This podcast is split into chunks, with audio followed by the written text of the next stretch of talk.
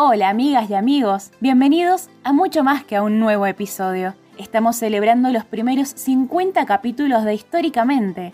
Obvio, estamos muy felices y agradecidas de poder llegar a cada uno y a cada una de ustedes. En este episodio tan especial hablamos de Angelina Jolie. Su amor por el arte de interpretación viene en los genes. Es hija de la actriz Marceline Bertrand y el actor John Boyd, pero prefirió no utilizar el apellido paterno y abrirse paso a su propia carrera por su cuenta.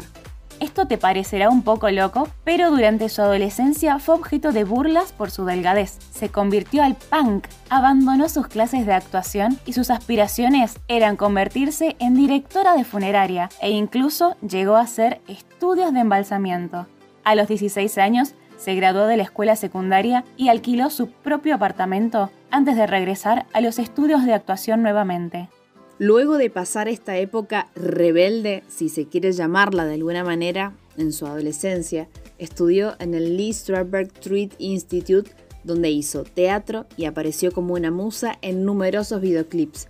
Pero luego de todas estas grandes actuaciones, su reconocimiento mundial recién comenzó a desarrollarse después de que ganara un premio Oscar como mejor actriz de reparto en el año 2000, gracias a su trabajo en la película Inocencia Interrumpida.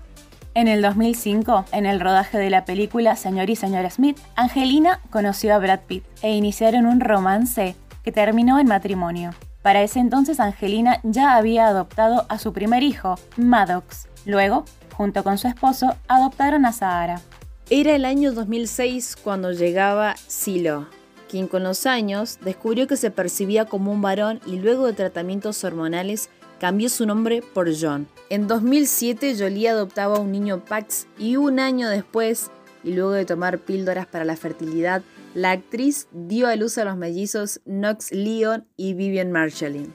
En medio de todo esto, en agosto del 2003 fue nombrada embajadora de buena voluntad de Alto Comisionado de las Naciones Unidas para los Refugiados por su compromiso y trabajo humanitario, y desde entonces ha visitado, cumpliendo su mandato, más de 40 zonas de especial importancia. Entre ellas te podemos nombrar Libia, Bosnia, Haití, Congo, Siria o Irak, denunciando siempre de manera especial la violencia sexual contra las mujeres en las guerras.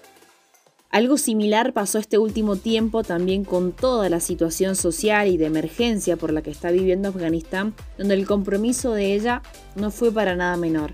Porque este sábado 21 de agosto abrió una cuenta en Instagram para denunciar esta situación e impulsada también por una carta que recibió por parte de una joven afgana.